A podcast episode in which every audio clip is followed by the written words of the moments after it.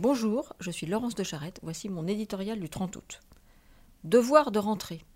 Un bon élève prépare sa rentrée. Jean-Michel Blanquer s'y est attelé. La fin de l'année scolaire a été marquée, en juin dernier, par des crispations syndicales sur la réforme du bac. La rentrée doit permettre de tourner la page.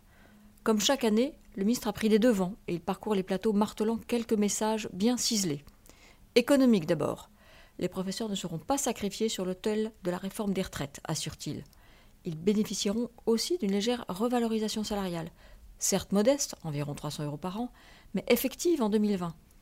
Le geste à lui seul n'est pas en mesure de calmer l'amertume des enseignants, dont la rémunération, en France, reste en deçà des standards européens et mondiaux mais il se veut preuve d'amour, ou du moins de bonne volonté, sur un dossier clé qui, en réalité, devrait inclure le temps de travail.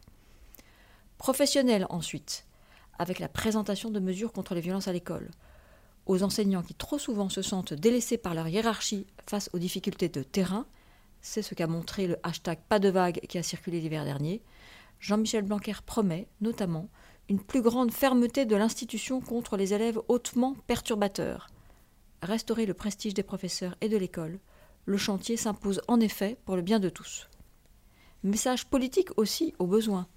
Les jeunes manifestent une nouvelle ferveur écologique Alors, le ministre de l'Éducation fait sienne une partie des propositions des conseils de la vie lycéenne en faveur du climat. Élection d'éco-délégués, plantation d'arbres, installation de ruches. Mais qu'on ne s'y trompe pas, des marques de considération ne sont pas des signes de faiblesse. Il faut lire l'invitation au dialogue comme l'affirmation de la volonté de poursuivre les réformes. C'est en tout cas ce qu'il faut souhaiter pour l'école.